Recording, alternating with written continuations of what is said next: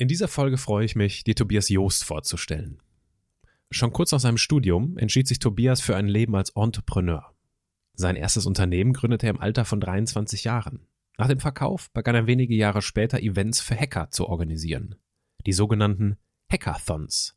Mittlerweile ist daraus das im Silicon Valley und Berlin sitzende Unternehmen Hackerbay geworden.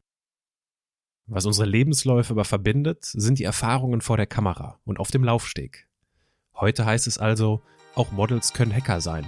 Denn für einen Podcast, der das Modeln im Titel trägt, wird es auch langsam Zeit, die wunderbare Welt voller Vorurteile einmal genauer unter die Lupe zu nehmen. Inwiefern eine Modelkarriere auf eine Unternehmerlaufbahn vorbereitet? Warum es sich lohnen könnte, zwei Stunden früher aufzustehen? Und was das alles mit der Forscherin Jane Goodall und Schimpansen in Afrika zu tun hat, erfährst du jetzt. Menschen, die in keine Schublade passen. Geschichten voller biografischer Brüche. Inspiration, um neue Wege zu gehen. Auch Models können Doktor sein. Erfolgsmuster von Andersmachern. Der Podcast mit Wirtschaftswissenschaftler, Model und Berater Dr. Aaron Brückner. Mein Papa und ich den Entschluss gefasst, ja, dann doch einfach mal so Fotos an Modelagenturen zu schicken. Also ich war dann wirklich mit 14 Jahren bereits unter Vertrag. Also bedeutet, gutes Aussehen wird gleich damit assoziiert, naja, der hat nicht so viel Grips in der Birne. Ich bin das erste Mal auf Leute getroffen, die genauso waren wie ich. Und ich dachte damals, ich bin so anders wie alle anderen. Und für, für mich war in dem Moment sofort klar, du musst dein eigenes Ding machen.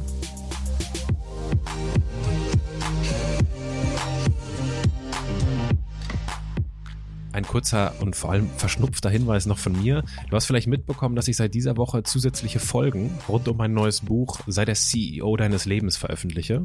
Mit diesem Buch helfe ich Menschen dabei, ihr Leben zu ihrem wichtigsten Projekt zu machen. Und in diesen zusätzlichen Podcast-Folgen vertiefe ich die Inhalte meines Buches, indem ich mit Menschen aus den unterschiedlichsten Bereichen darüber spreche, wie es uns gelingen kann, zum CEO unseres Lebens zu werden. Diese Folgen sind im Titel immer direkt mit CEO gekennzeichnet. Du kannst dich also schnell orientieren. Und an dem wöchentlichen Rhythmus unserer Andersmacher ändert sich genau gar nichts. Guten Morgen, Tobias. Guten Morgen, Aaron. Ich danke dir für deine, für deine Gastfreundschaft hier. Und äh, du weißt ja, ich beginne das Gespräch immer mit einem kurzen Steckbrief. Du weißt, was auf dich zukommt. Dein Name. Mein Name ist Tobias Just. Dein Alter? 29 Jahre alt. Deine Heimat? München. Deine Geschwister? Keine. Dein Vorbild? Schwierig. Kein, kein unmittelbares Vorbild. Ich würde behaupten, seit der Kindheit Vorbild für mich, erfolgreiche Personen per se, in jeder Art und Weise. Mm. Und, und, und in jeder Hinsicht auch versucht von mir zu imitieren. Ich fand es immer sehr interessant, erfolgreiche Personen zu imitieren und zu verstehen, was erfolgreiche Personen wirklich erfolgreich macht. Da gibt es dieses schöne Sprichwort, Mitleid bekommt man geschenkt, Neid muss man sich hart erarbeiten. Für mich gab es nie dieses äh, Neidbewusstsein. Ich habe niemals Personen beneidet für das, was sie sind. Ähm, vielmehr war ich total neugierig, was diese Personen so erfolgreich macht. Und entsprechend ähm, hatte ich ein sehr breites Spektrum an, an Vorbildern und ähm, wüsste jetzt nicht, wer das wirklich in Person wäre. Okay. Also fällt dir jetzt auch keiner spontan ein, wo du sagst, der hat mich immer oder die hat mich immer besonders neugierig gemacht. In der Tat nicht, nein. Okay. Angenommen, du sitzt an einer Hotelbar. Was würdest du trinken? Einen Moskau Mule. Ein Moskau Mule. Ich würde mich dazusetzen mit einem Gin Tonic und wir würden ins Gespräch kommen. Worüber würdest du dich am liebsten mit mir unterhalten? Mich, mich würde zunächst interessieren, ähm, was dich an diese Bar verschlägt und, und äh, warum du da einen Gin Tonic trinkst. Für mich ist beispielsweise der Gin Tonic ein, ein Drink, den ich äh, sehr ungern trinke. Ich trinke ungern bitter und ähm, mich interessiert, warum du gerne äh, bittere Drinks trinkst. Nachdem ich dir das dann erklärt habe, äh, würde ich dich wahrscheinlich irgendwann fragen, Mensch, Tobias, scheinst ein guter Typ zu sein, wenn du dich so für mein Getränk interessierst. Was machst du denn eigentlich so beruflich? Beruflich, ja, das ist sehr, sehr interessant. Ja. Ähm, beruflich würde ich behaupten, oder ich würde mich vorstellen als, äh, ich bin Gründer, also ein Entrepreneur und äh, lebe meinen Traum. Das musst du weiter ausführen. Dein Traum. Das finde ich, das finde ich, ist eine schöne Antwort. Ja. Wie sieht dein Traum aus? Ja, ich lebe meinen Traum tagtäglich, weil ich die Möglichkeit habe, mich ein Stück weit, ich würde nicht behaupten, selbst zu verwirklichen, aber ich habe die Möglichkeit, jeden Tag selbst zu gestalten. Und ähm, gleichzeitig die Verantwortung für Leute zu tragen ähm, und deren Leben hoffentlich auch in, in einer gewissen Art und Weise positiv zu beeinflussen. Am Ende des Tages schenkt mir mein Team und jeder, der für mich arbeitet, auch eine gewisse Art von Vertrauen und das weiß ich sehr zu schätzen und ich sehe mich auch in der Verantwortung, entsprechend zurückzugeben und den Leuten die Möglichkeit zu bieten, sich auch entsprechend persönlich weiterzubilden. Und ähm, eben dieses nicht weisungsbefugt sein, ja, also quasi niemanden über mir zu haben, der mir tagtäglich sagt, was ich zu tun und zu lassen habe, ist quasi das, was mir diesen Traum beschert.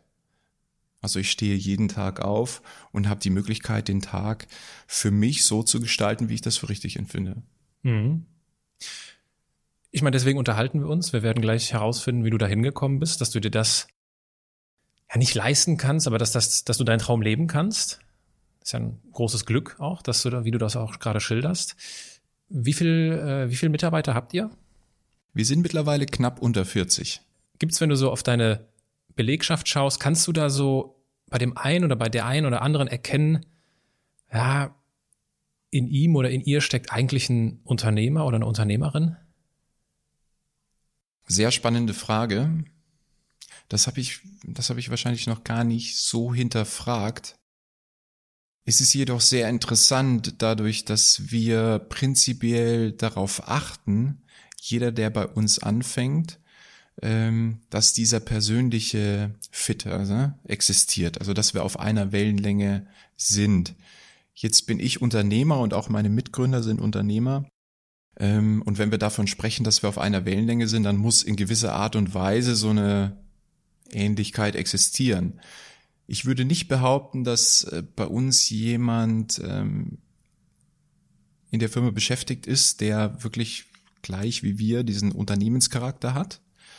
Ähm, aber dennoch Leute, die, und das ist wahrscheinlich per se so, wenn ich als äh, ja, Arbeitnehmer ein Start-up versuche dabei zu unterstützen, äh, wirklich Fuß zu fassen, dass ich eine gewisse Art von weiß ich nicht, Risiko gerne eingehen würde, dass ich so ein bisschen diesen unternehmerischen Charakter habe oder einfach Lust auf Risiko habe, Lust auf Verantwortung und Lust irgendwie gewisse Dinge zu gestalten. Mhm. Mm, ich glaube, dass viele Leute, und das war für uns immer sehr wichtig, wenn wir, oder als Kriterium, wenn wir Leute einstellen, dass die Personen, die aktuell bei uns sind, sowohl auf ihrem, also passen perfekt auf ihrer persönlichen Reise, auch in die Reise in der Stufe, wo unser Unternehmen aktuell ist. Mhm. Mm, wir hatten die Erfahrung gemacht, dass wir auch Personen hatten, und das ist mittlerweile zwei Jahre her, wo wir ähm, Leute eingestellt hatten, die auf ihrer persönlichen Reise ganz andere Ansprüche hatten und einfach nicht in die Stufe der, der Firma gepasst haben. Und dann gab's unmittelbar halt irgendwie Konflikte, die entstanden sind. Und äh, das haben wir so ein bisschen als Learning gesehen und äh, extrem darauf geachtet, dass wir eben ähm, diese Fehler nicht mehr machen. Also dass es einfach diese zwischenmenschliche Beziehung stimmen muss. Mhm. Und ähm, entsprechend bin ich sehr stolz darauf, wie unser Team aktuell gestaltet ist. Und jeder bringt so ein bisschen diesen unternehmerischen Charakter mit, aber ich würde nicht behaupten, sehr prominent im Kern, sondern ähm, ja, einfach diese Neugier, ähm, die ist definitiv vorhanden. Jetzt müssen wir natürlich die Zuhörer aufklären, um was für eine Firma es sich äh, handelt. Wie heißt ihr und was macht ihr eigentlich? Hackerbay. Hackerbay ähm, befasst sich mit der großen Herausforderung der digitalen Transformation.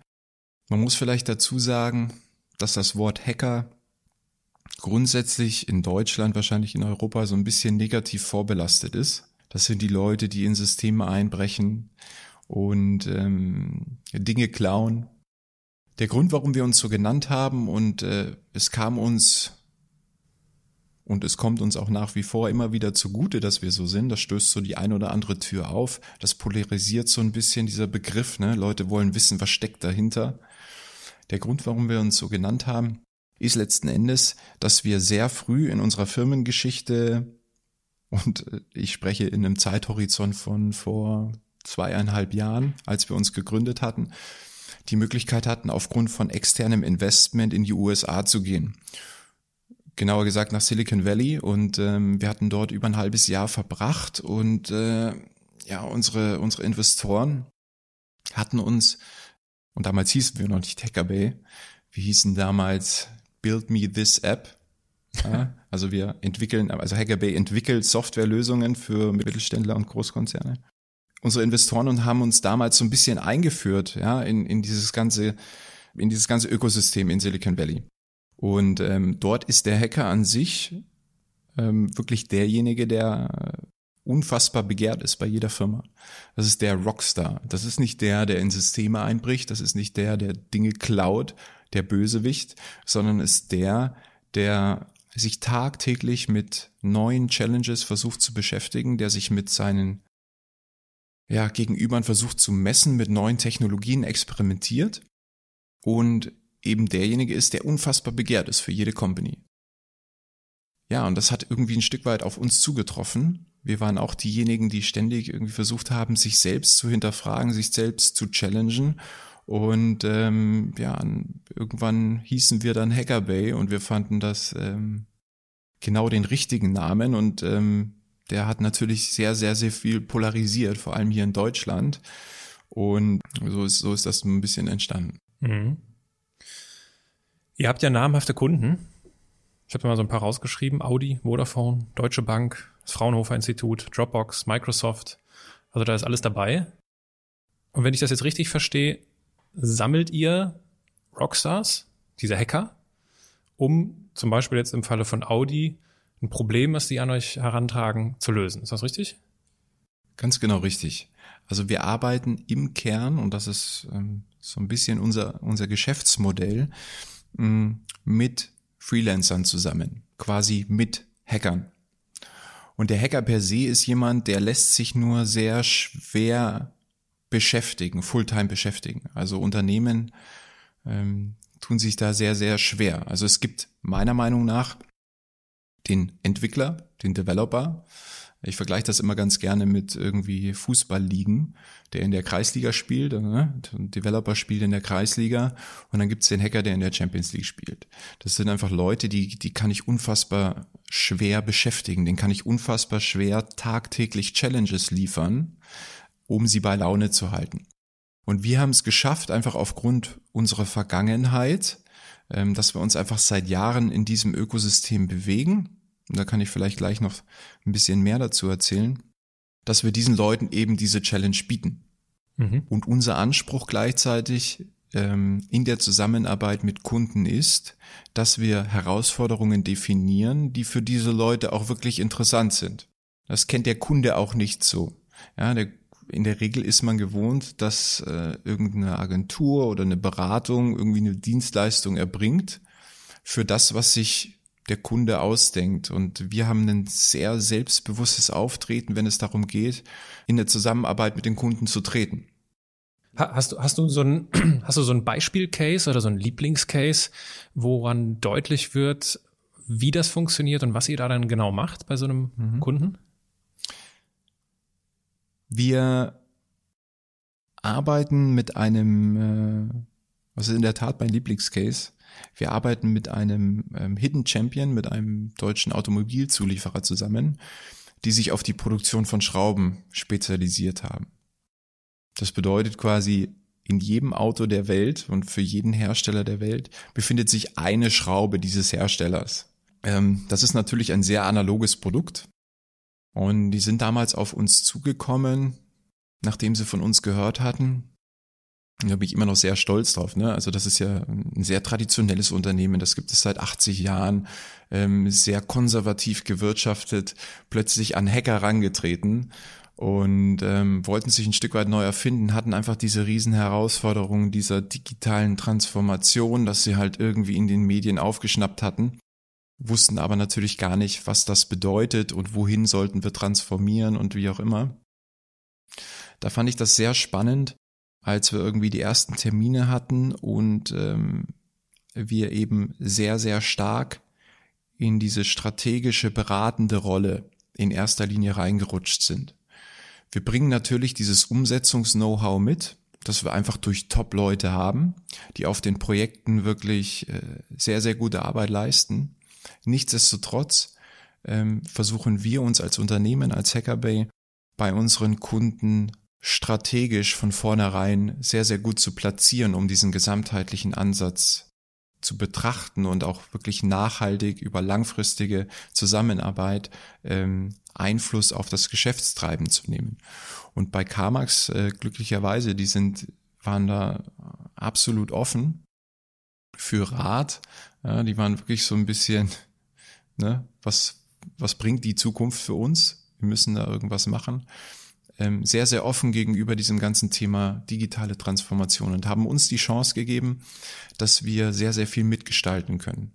Und ähm, wir haben die unterschiedlichsten äh, Themen mit ihnen gemeinsam erarbeitet, das heißt wirklich auf konkreten digitalen Produkten äh, gearbeitet, aber gleichzeitig auch wirklich langfristige ähm, ja, Visionen, Missionen mitgestaltet.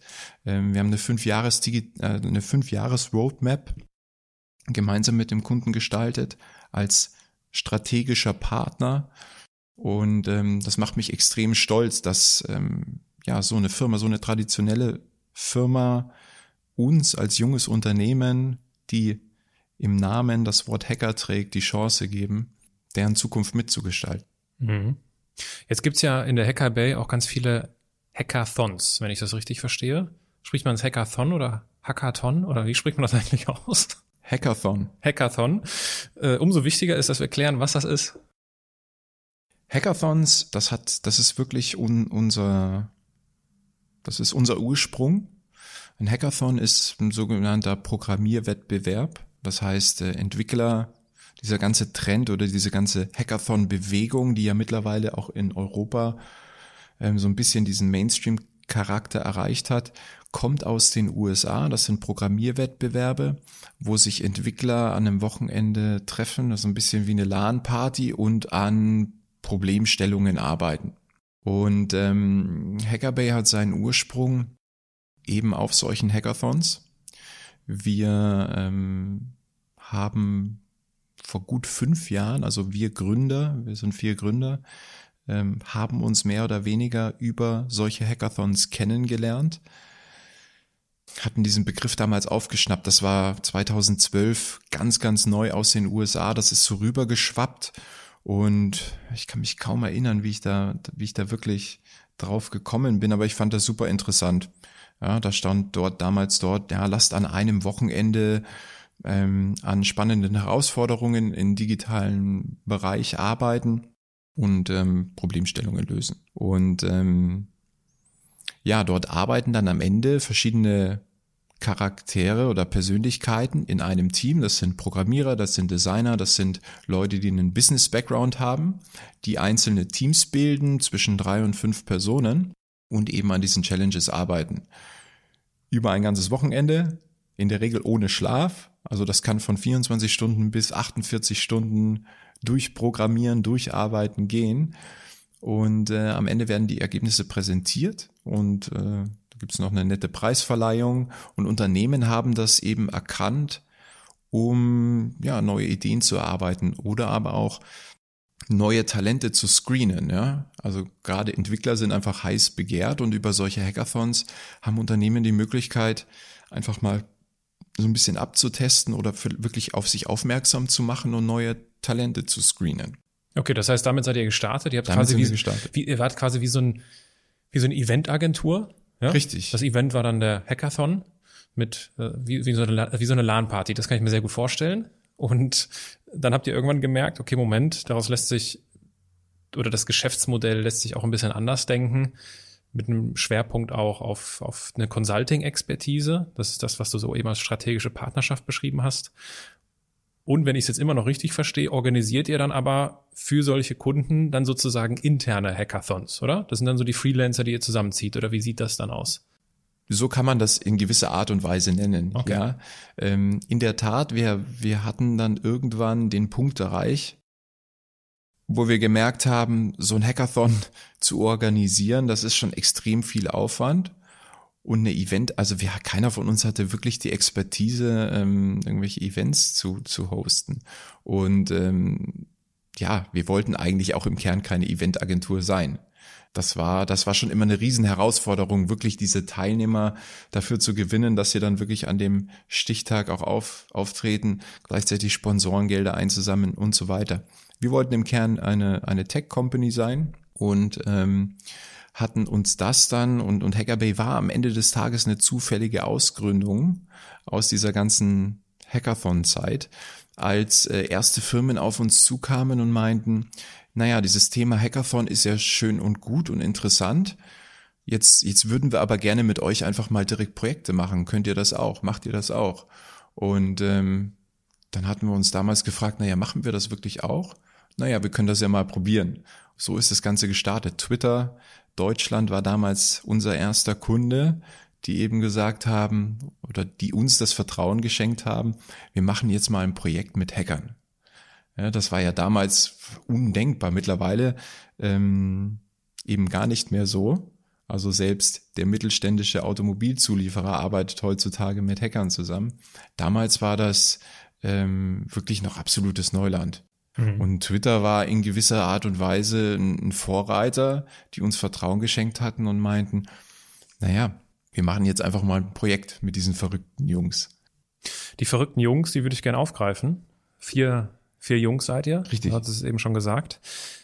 Was würden denn deine Gründerkollegen als deine größte Schwäche bezeichnen?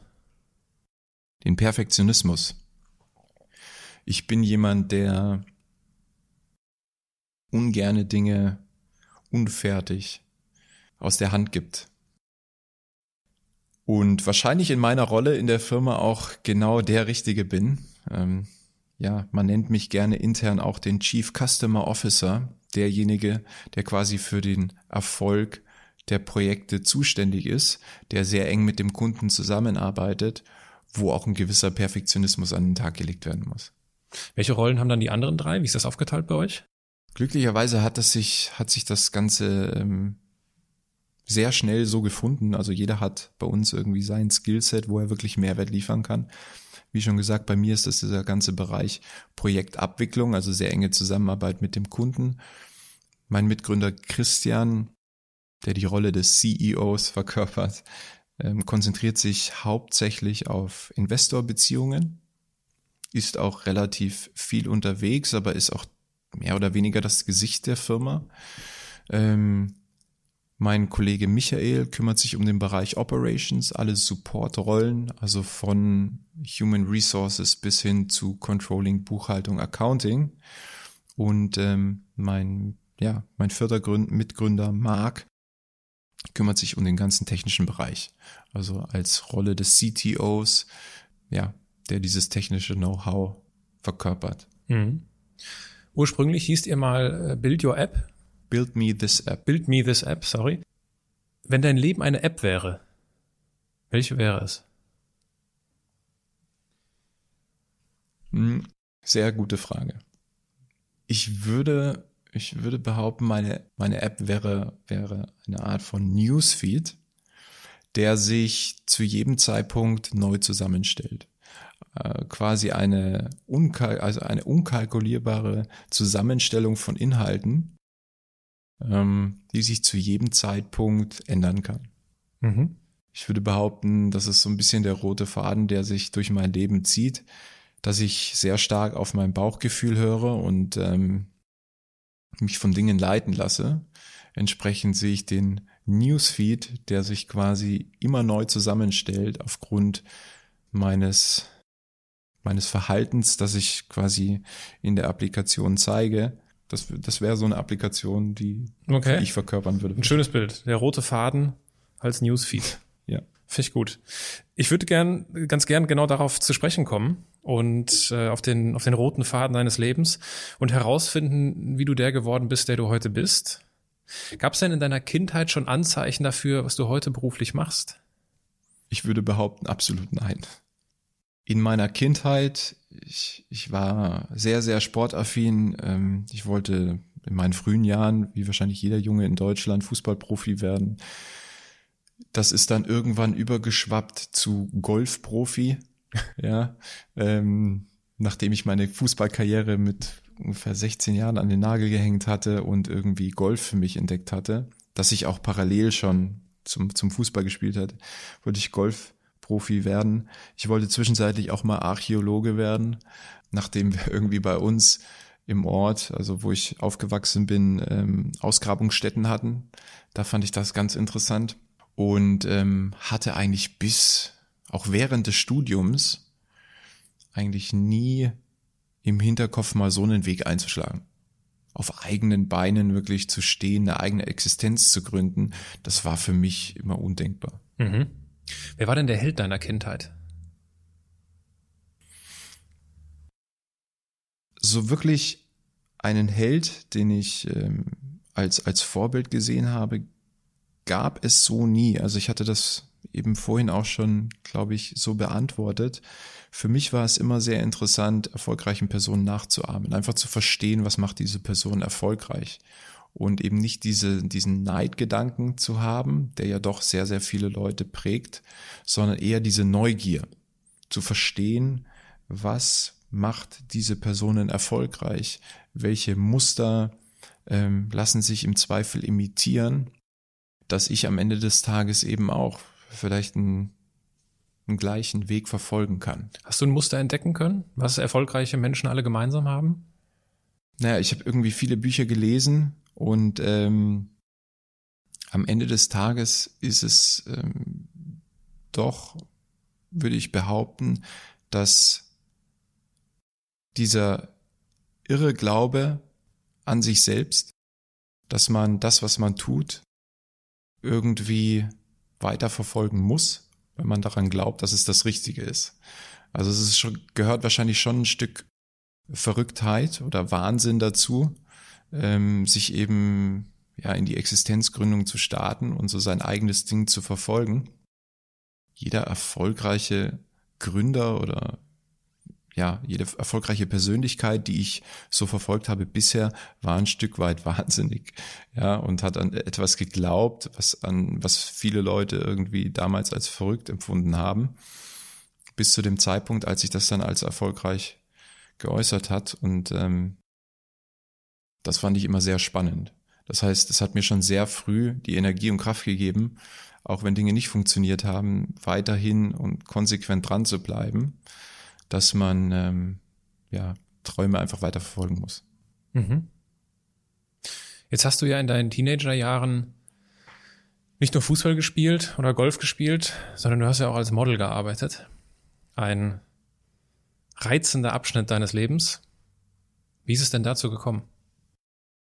Ich war damals 14 Jahre alt und ähm, weiß noch sehr, sehr gut, das war ähm, ein Bekannter meiner Eltern, der hatte ein Modelabel und ähm, kam auf mich zu und meinte, Mensch, wir, wir suchen jemanden, der uns, ähm, den wir fotografieren können und der unsere Klamotten mal anzieht, damit wir so ein internes, man nennt das Lookbook haben. Ähm, quasi so eine interne Präsentation der Kollektion. So, und dann bin ich dahin und ich war noch sehr, sehr schlank und rank, habe natürlich nicht in diese Klamotten reingepasst, aber ähm, er meinte doch, Mensch, er, er findet mich irgendwie echt super und ich soll mich doch mal bei Modelagenturen bewerben. Und mir war, mir war das damals noch gar nicht bewusst, dass sowas überhaupt existiert. Ne? Ich äh, war, habe irgendwie Fußball gespielt und, und äh, da war das Model-Dasein irgendwie überhaupt keine Option, überhaupt keine, das war überhaupt nicht in meinem Horizont. So, und dann hatten wir also mein, mein Papa und ich den Entschluss gefasst, ähm, ja, dann doch einfach mal so Fotos an Modelagenturen zu schicken und die, die Rückmeldungen waren dann doch erstaunlich positiv. Und äh, so hat sich das dann ergeben. Also ich war dann wirklich mit 14 Jahren bereits unter Vertrag in einer deutschlandweit renommierten Agentur und hatte die, die ersten Aufträge bekommen. Und das war natürlich ähm, höchst spannend für mich in dem Alter. Ja, mit 14, das ist, das ist Wahnsinn. Ne? Also das kennt man ja eigentlich so von, aus der Damenwelt kennt man das, dass die so früh anfangen. Bei Jungs ist es ja sehr ungewöhnlich. Was war denn dein erster Job? Mein erster Job, das war, soweit ich mich erinnern kann, für die Bravo. Das war ähm, ja so ein so ein Fashion-Shooting für die Bravo. Okay. Ich glaube sogar für die, für die Bravo Girl.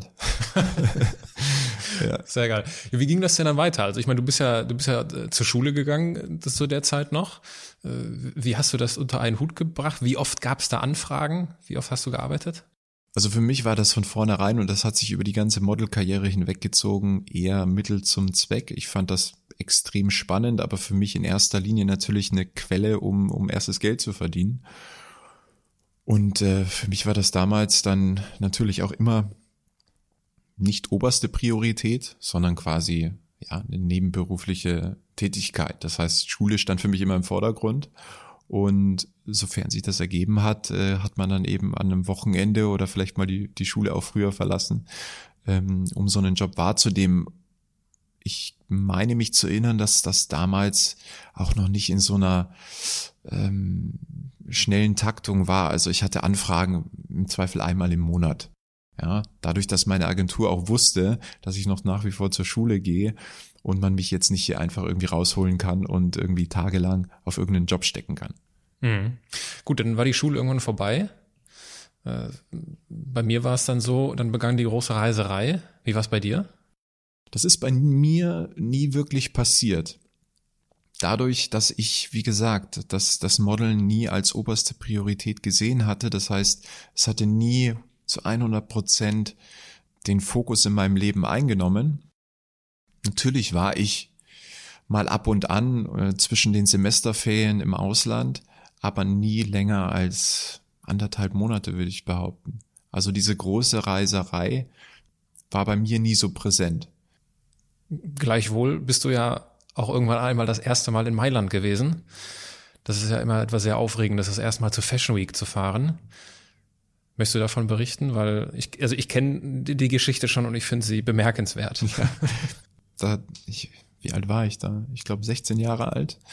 Und es waren Pfingstferien und meine Agentur hatte vorgeschlagen, ich soll doch nach Mailand gehen zur Fashion Week und ähm, anfangen dort Castings zu machen und dann in der Hoffnung natürlich irgendwelche Jobs zu bekommen. Und ähm, natürlich war ich ein bisschen nervös und glücklicherweise, ne, also auch vielen Dank an meine Eltern, aber meine Eltern haben mich in jeder Art und Weise unterstützt, ähm, hatten mich dann wirklich mit dem Auto gemeinsam nach Mailand gefahren. Damals mit 16 Jahren, ne, ich kam ich noch nicht viel raus in die Welt und meine Eltern haben mich unterstützt. Und ähm, kam dann direkt dort an im verregneten Mailand in der Agentur und die Agentur hat mich dann wirklich direkt äh, wirklich sehr vereinnahmt und meinte, ich muss direkt auf fünf bis irgendwie zehn Castings gehen ähm, und wir haben noch alle keine Zeit. Ja, und für mich war das alles so ein bisschen überfordernd und ähm, habe mich dann irgendwie mit meinen Eltern danach im Auto unterhalten, im Regen und meinte, naja, ich pack das alles nicht, ne? Ähm, direkt nach dem ersten Tag. Also für mich war das gleich unfassbar überfordernd mit meinen jungen 16 Jahren, und als Junge ist man wahrscheinlich noch deutlich jünger als ein Mädchen mit 16 Jahren, äh, wo ich meinen höchsten Respekt habe, wie die das zum Teil machen, war ich komplett überfordert und ähm, meinte, meinte zu meinen Eltern, ich, ich halte diese zwei Wochen, ich kann die nicht durchhalten und wir müssen doch bitte zurückfahren. Und ähm, das haben sie dann auch wieder getan. Das heißt, wir sind an einem Tag nach Mailand gefahren, fünf Stunden, und sind an demselben Tag auch wieder zurückgefahren. Die Agentur war natürlich entsprechend nicht sehr begeistert. Aber für mich war das die, die absolut richtige Entscheidung, zu dem Zeitpunkt zu sagen, nein, ich bleibe nicht. Auch nicht nur für einen Tag, zwei Tage, auch für kein, schon gleich gar nicht für zwei Wochen in Mailand. Ähm, das war meine erste Erfahrung. Und meine einzige und letzte Erfahrung mit Mailand. Ach was. Und der oh, Fashion ja. Week.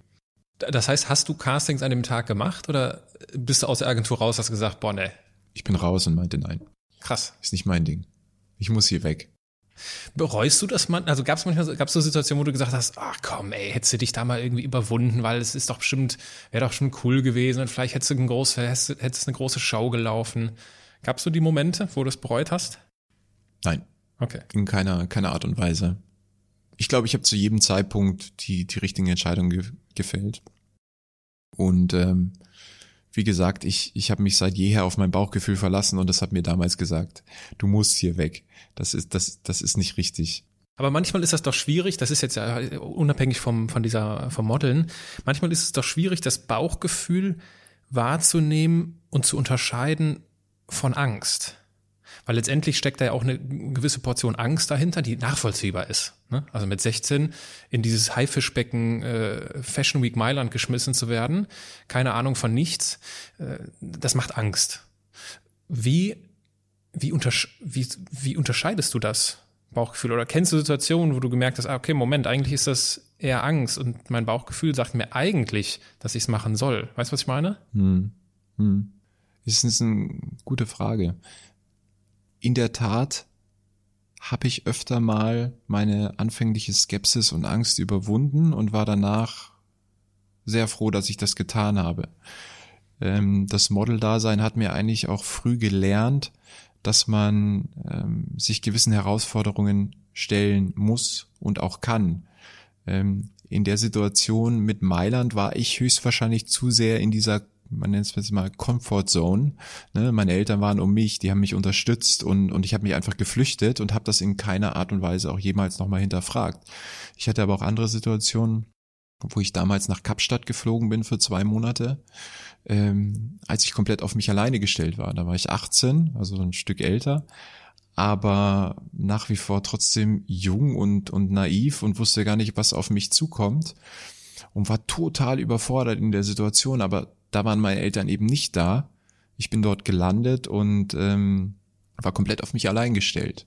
Und rückblickend glaube ich schon, dass mich eben solche gewissen Situationen, wo ich so alleine auf mich gestellt war, auch bis heute geprägt haben.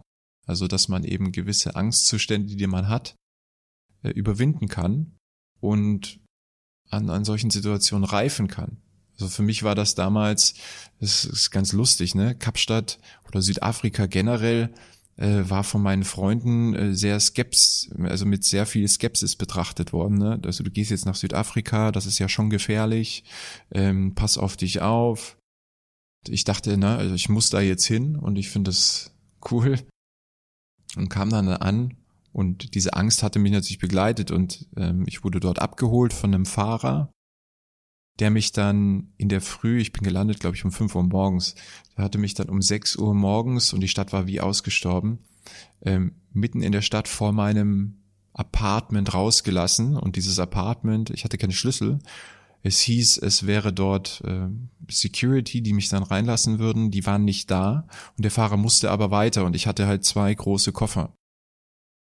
So, jetzt war ich in einem der, also damals das war meine Warnung, einem der gefährlichsten Länder der Welt mit zwei großen Koffern als Europäer in der Früh um sechs in der Innenstadt. Ähm, keine gute Idee.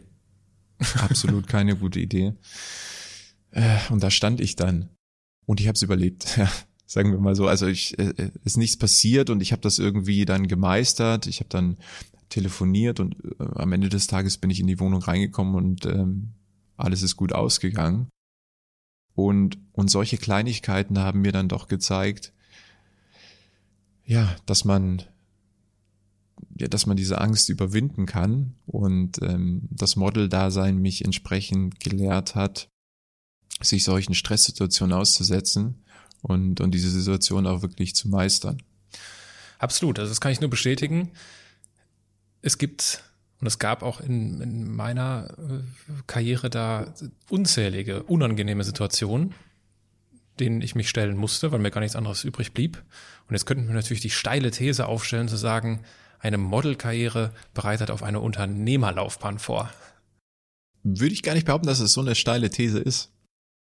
Da man ja, man ist ja irgendwo ein Einzelgewerbe. Und ähm, man ist so ein Stück weit auf sich alleine gestellt und muss sich da durchbeißen. Jetzt ist es natürlich so, dass man als Model so richtig aktiv seinen Erfolg nicht steuern kann. Natürlich kann ich auf meinen Körper achten und natürlich kann ich versuchen, mich mit den entsprechenden Leuten zu umgeben, um mich da immer wieder ins Gedächtnis zu rufen. Nichtsdestotrotz ist es so ein Stück weit ein Beruf, ja, der ähm, auf das Äußere beschränkt wird. Und ähm, entweder ich, ich passe oder ich passe nicht und das kann ich schwierig beeinflussen. Ähm, deshalb würde ich jetzt, ja, ist eine sehr steile These zu sagen, das hat mich vorbereitet aufs Unternehmertum. Definitiv in gewisser Art und Weise, aber ich konnte es nie so richtig aktiv beeinflussen, was ich ja jetzt doch tun kann. Also mhm. ich kann tagtäglich entscheiden, wie ich meinen Tag gestalte und kann ihn aktiv beeinflussen. Mhm. Ja, auch interessant. Also dieses, äh, und vielleicht ist das, was jetzt auch für die, für die, für die Zuhörer äh, neu ist, es ist halt so in der, in der Modebranche, und das ist das, was Tobias gerade meint, dass du keinen Einfluss darauf hast, was passiert, weil du bist bei einer Agentur, die Agentur vermittelt dich an Kunden und du hast völlige Intransparenz. Du weißt als Modell zum Teil überhaupt nicht, was da passiert, wem du vorgeschlagen wirst. Dann wirst du angerufen, dann gibt's die sogenannten Optionen. Das heißt, Kunden sind interessiert an dir, geben aber noch nicht die Zusage dann hörst du nie wieder was davon und denkst die ganze Zeit, ah, wird das was, wird das nix und du kannst den Kunden nicht sofort, du kannst kein Akquisegespräch führen. Du kannst den Kunden nicht kontaktieren und sagen, hey, das sind die drei Gründe, warum ihr mich unbedingt für den nächsten Job buchen solltet. Ne? Die Welt funktioniert halt ein bisschen anders. Auch das ist eine, ein ständiger Umgang mit Unsicherheit. Das ist das, was ich was mich damals, als ich, als ich neu in der Branche war, wahnsinnig gemacht hat. Ich war, ich habe alle drei Tage meine Agentur angerufen und gesagt, ja, gibt's irgendwelche, gibt's irgendwelche neuen Jobs? Gibt's und das hassen die natürlich wie die Pest, weil darauf haben die gar keinen Bock. Die sind natürlich busy mit ihrer, mit ihren Kunden und aber dieses ständige, ah, was passiert hier? Der, der Umgang mit Unsicherheit, den sehe ich irgendwie auch beim, beim Unternehmer, der natürlich viel mehr Einfluss hat aber auch er kann seine Umstände nur sehr begrenzt beeinflussen, ne? Das ist äh, ein sehr guter Punkt. Ich glaube, das ist unter anderem eine der Dinge, die mich bis heute geprägt haben, dieser Umgang mit Unsicherheit. Das Model-Dasein ist geprägt von Hoffnung. Hoffnung, die ich nicht aktiv beeinflussen kann. Ähm, ich hatte eben gesagt, also entweder bin ich vom von meinem äußeres, äußeren Auftritt gefragt oder eben nicht und ich passe rein oder ich passe eben nicht rein. Und das Model-Dasein hat mir insofern gelernt, dass ich es geschafft habe, mit dieser Hoffnung umzugehen und dem Ganzen sehr unemotional gegenüberzustehen. Und das, glaube ich, ist sehr wertvoll ähm, als Charaktereigenschaft für einen Unternehmer, sich natürlich für sein Business aufzuopfern und alles rein zu investieren, aber ein Stück weit immer distanziert zu sein, ein Stück weit un unemotional zu sein, nicht zu viel, nicht eine, eine zu große emotionale Abhängigkeit entstehen zu lassen, weil man dann einfach die falschen Entscheidungen trifft. Mhm. Also ich kann mich erinnern am Anfang, äh, und du hast gerade von Optionen gesprochen, also der Kunde, der daran interessiert ist, diesen Job möglicherweise mit dir umzusetzen, ne, da hat man sich ja irgendwo reingesteigert und meinte, ne, oh, wenn ich das jetzt bekomme, dann bedeutet das das und das für mich, dann erscheine ich in dem Magazin, dann bekomme ich das und das an, an Geld und, und dann bin ich, ne, und ähm, dann hört man tagelang nichts von der Agentur und irgendwann heißt es, naja, die Option ist jetzt wieder raus. Und mit der Enttäuschung umzugehen, und man wird da ja wirklich tagtäglich enttäuscht, ein Stück weit, das, das hat mich bis heute geprägt. Ja, finde ich, finde ich ein super Punkt. Dieser, genau, auf der einen Seite der Umgang mit Unsicherheit, genau, und auf der anderen Seite gleichzeitig dieses, dieses ständige Enttäuschtwerden, was halt systemimmanent ist. Du, das ist halt Teil des Spiels. Wenn, wenn du oder wenn ich die Jobs bekommen hätte, die, ich, die wir alle auf Option gehabt haben, dann müssten wir nicht mehr arbeiten. Richtig. Ja, so. Und äh, da das nicht der Fall sein kann, weil es einfach so viele Modelle gibt und es gibt nur eine begrenzte Anzahl an, an Jobs, wirst du ständig enttäuscht. Damit umzugehen, das habe ich früh lernen dürfen dadurch. Also, und das ist ja ein inneres Spiel. Ne? Also, es ist ja, was mein Mindset geschult hat, zu sagen, okay, komm, war scheiße, geh trotzdem weiter und konzentrierst dich wieder auf eine konstruktive Perspektive. Und das ist etwas, was mich heute immer, was mich total ausmacht. Und jetzt, wo wir so drüber reden, fällt mir auch auf, das hat das, das hat das Modeln in mir geprägt. Ja. Hm. Was ist denn, vielleicht können wir den Zuhörern noch so ein bisschen Vielleicht können wir so ein bisschen Name-Dropping betreiben. Was waren denn so deine, deiner Highlight-Jobs, deiner Highlight-Kunden? Also wenn die Hoffnung sich dann mal zum Positiven bewährt hat, dann ähm, habe ich mich damals wirklich sehr darüber gefreut, dass ich für namenhafte Firmen arbeiten durfte. Und rückblickend waren, glaube ich, meine schönsten Jobs oder erfolgreichsten Jobs für, für Hugo Boss, ähm, wo ich diverse Male gelaufen bin, wo ich diverse ähm, Shootings gehabt hatte. Ich hatte mal eine Telekom-Kampagne gemacht, ich habe Werbespots gedreht, ich habe ähm, und dann für, für, für BMW, für die Telekom, für RTL 2. Ich habe für ja diverse diverse Modenschauen gelaufen und ähm, aber ich würde behaupten ja so Hugo Boss das war das war schon das hat mich sehr stolz gemacht mhm. ja für für so eine Firma wirklich zu laufen für so eine Firma das Gesicht zu sein nimm uns doch mal mit in diesen Moment wo es auf einer Modenschau Zeit wird für deinen Auftritt. Also du bist kurz davor, hast das Outfit an und du bist kurz davor, auf den Laufsteg zu gehen. Nimm uns mal mit in diesen Moment. Man muss sich natürlich äh, hierbei ins Gedächtnis rufen, dass so eine Modenschau nicht nur in dem Moment passiert, sondern tagelang geplant wird. Und eine Modenschau ist für ein Model geprägt von Warten. Das bedeutet, man kommt ein bis zwei Tage vorher an, man hat die ersten Outfit ähm, anproben, man studiert die Choreografie ein, man lernt die anderen Models kennen, man lernt die Bühne kennen, man bekommt mitgeteilt, ähm, wer im Publikum sitzen wird und was der Veranstaltungsrahmen sein wird. So dass sich quasi ähm, bis zu dem eigentlichen Auftritt, wenn man auf die Bühne geht, das Ganze so ein bisschen zuspitzt und ähm, ja, man entsprechend sehr, sehr viel rein interpretiert und sich einfach drauf freut. Und ähm, ja, durch diese Warterei, die nicht immer angenehm ist, ja, ja, hat man dann so ein ganz, ganz bestimmtes Kribbeln im Bauch, wenn es dann wirklich losgeht. Und äh, die Musik irgendwie durch die Lautsprecher töst und ähm, ja, alle irgendwie in so einem gewissen Mindset sind, sich gleich irgendwie der Öffentlichkeit zu präsentieren und abliefern zu müssen. So ein Event ist natürlich auch immer eine sehr punktuelle Veranstaltung. Man muss auf den Punkt sein. Da gibt es nicht nochmal, okay, zurück oder wie bei einem Foto, wir machen einfach noch eins, sondern das muss in dem Moment funktionieren. Und das treibt so ein bisschen die Anspannung und Nervosität, äh, das, das Lampenfieber an. Und ähm, ja, äh, man steht dann hinter der Bühne aufgereiht, man hat sein Outfit an das klingt jetzt alles ganz banal, ne? Also man muss ja jetzt nichts wirklich tun, außer laufen.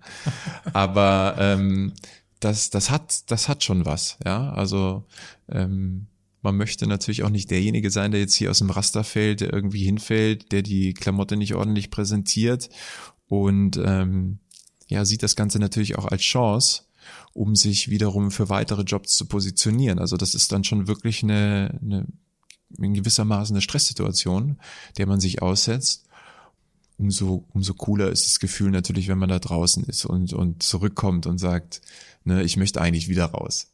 Hm. Das ist genau, das ist genau richtig. Ich glaube, äh, viele Zuhörer würden sich jetzt fragen, ja, jetzt mal ganz im Ernst. Du läufst da 30 Meter runter, drehst um und läufst wieder 30 Meter zurück. Ganz ehrlich, wo ist das Problem? Du läufst anders über die Straße hier in Berlin, als wenn du plötzlich von ein paar hundert Menschen beobachtet wirst. Du läufst anders. Und ich habe das am Anfang, ich habe glücklicherweise eine meiner ersten Shows, das war so eine kleine Show äh, hier in Berlin, da hat mir jemand, der das schon lange gemacht hat, so zwei, drei Tipps gegeben, wie du lernst, normal zu laufen, obwohl dir paar hundert Leute dabei zuschauen.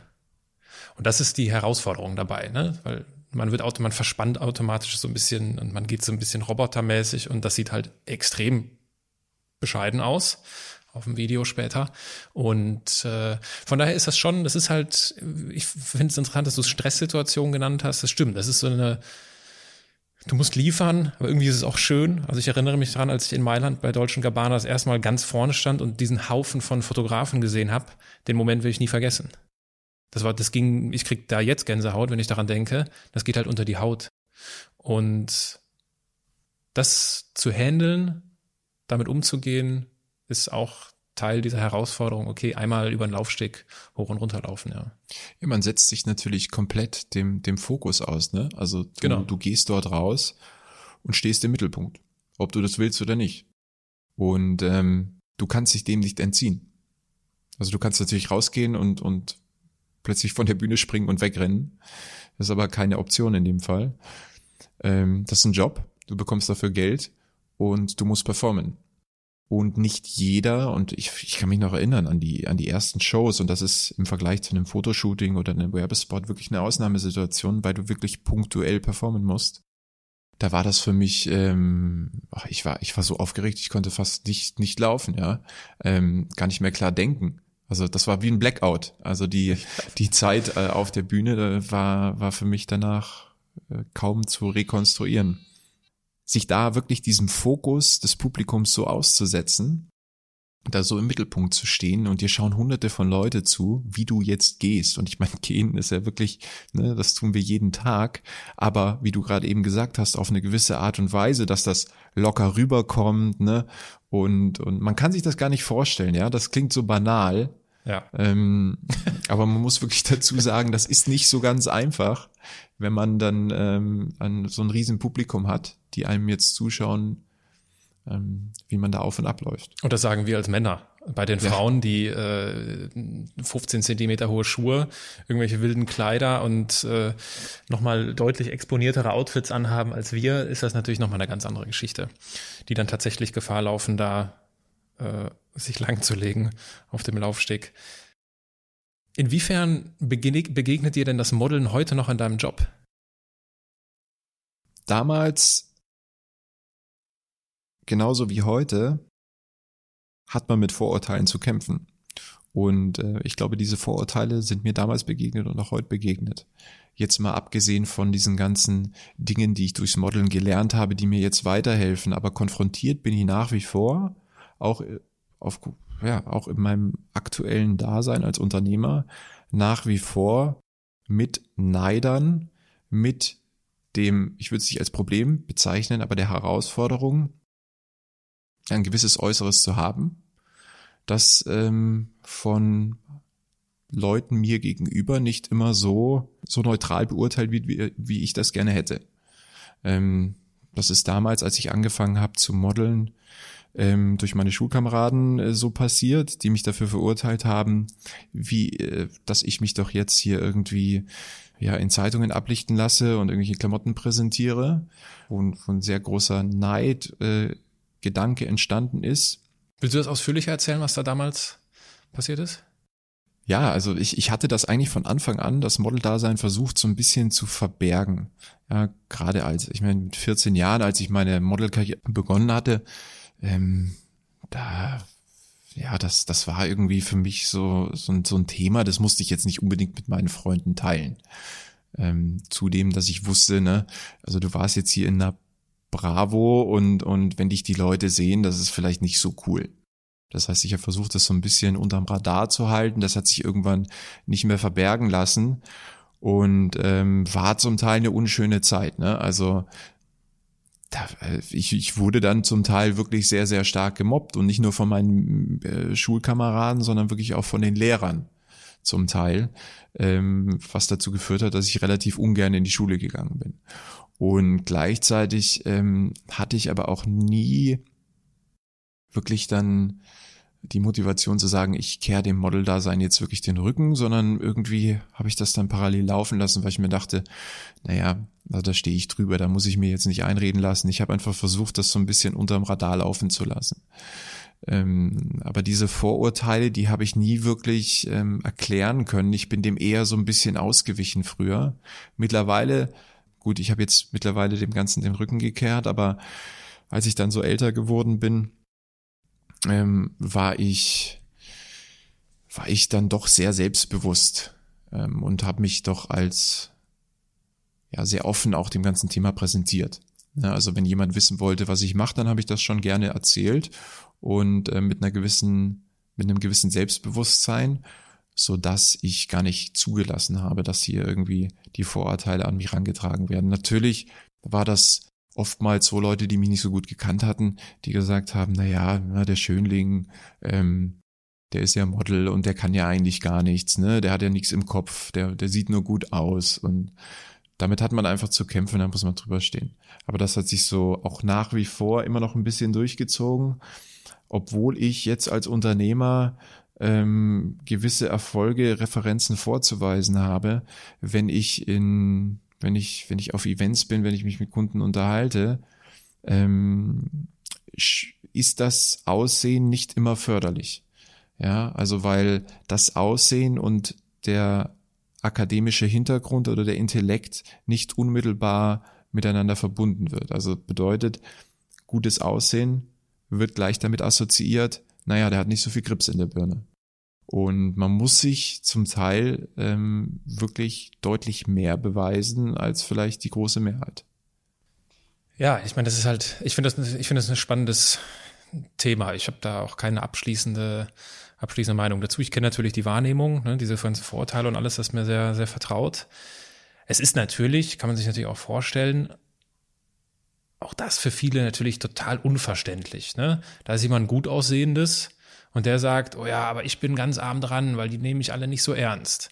Was sollen dann die anderen Leute sagen, die vielleicht nicht diese äh, Gene bekommen haben, wie du sie jetzt bekommen hast? Ne? Das ist so ein bisschen, es ist Jammern auf sehr hohem Niveau. Ne? Das ist so das, was ich, äh, was ich glaube ich damit, äh, was ich damit sagen möchte.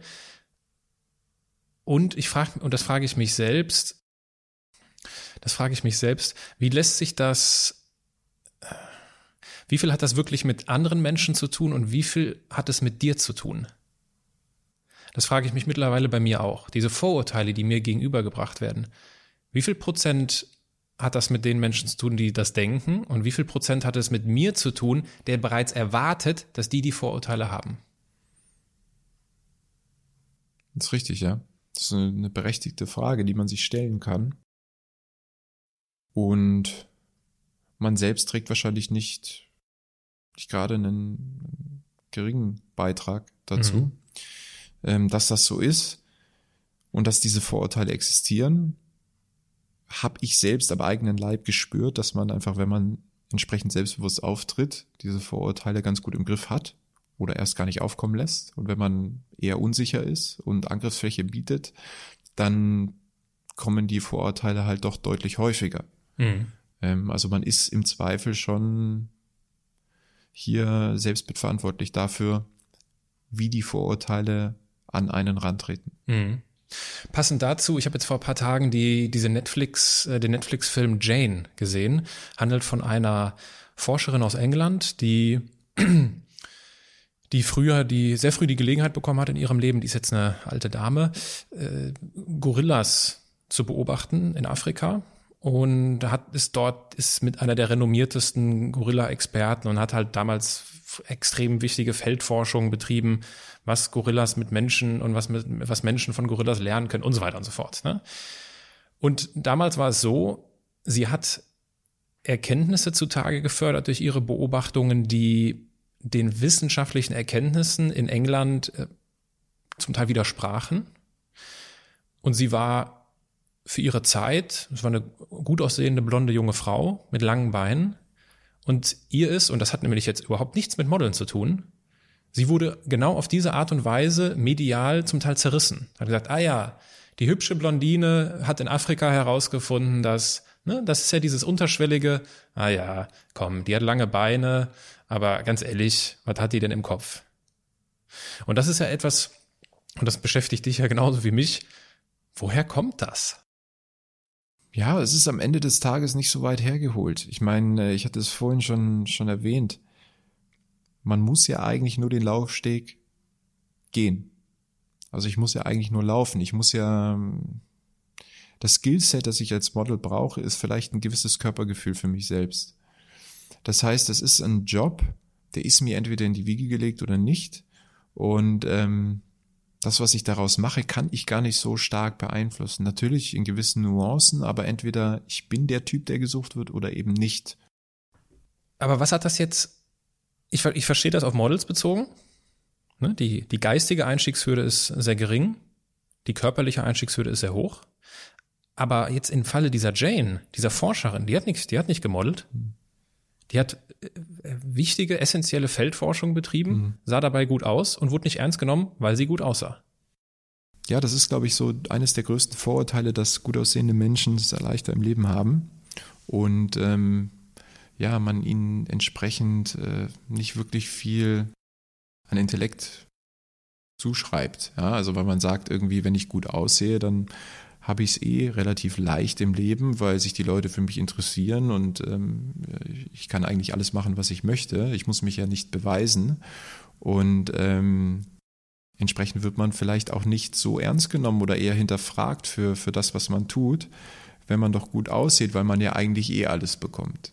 Das ist wirklich so ein, eines der größten Vorurteile höchstwahrscheinlich, dass man, wenn man gut aussieht, ja eigentlich gar nichts mehr tun muss ja, weil man sich doch irgendwie durchs Leben hangeln kann und man ohnehin irgendwie sozial ähm, irgendwie guten Anklang findet, weil jeder möchte sich mit gut aussehenden Menschen umgeben, dass man sicherlich eine Beziehung hat im, im privaten Leben und auch äh, im, im beruflichen Leben es einfach einfacher hat, sich dort durchzumausern, was ich eben gar nicht so sehe. Und ähm, in dem Fall mit, mit Jane würde ich schon behaupten, dass ähm, auch sie davon getroffen wird, dass man ihr einfach aufgrund des Aussehens nicht mehr zuschreibt oder sie einfach nicht ernst nehmen kann dafür, ähm, was sie an Intellekt leistet, ähm, sondern sie aufs Aussehen reduziert und sagt, naja, die muss ja nichts tun, ne? das reicht doch, wenn die gut aussieht, soll sich darauf beschränken, was muss sie uns denn jetzt noch hier irgendwie erzählen, äh, was so in der Welt passiert. Und ähm, das ist eine riesen Herausforderung. Ich glaube, jeder, der ähm, ja, äußerlich oder der das so in die Wiege gelegt bekommen hat, der muss sich äh, auf akademischer Ebene einfach deutlich mehr beweisen als vielleicht der eine oder andere. Ja, interessant.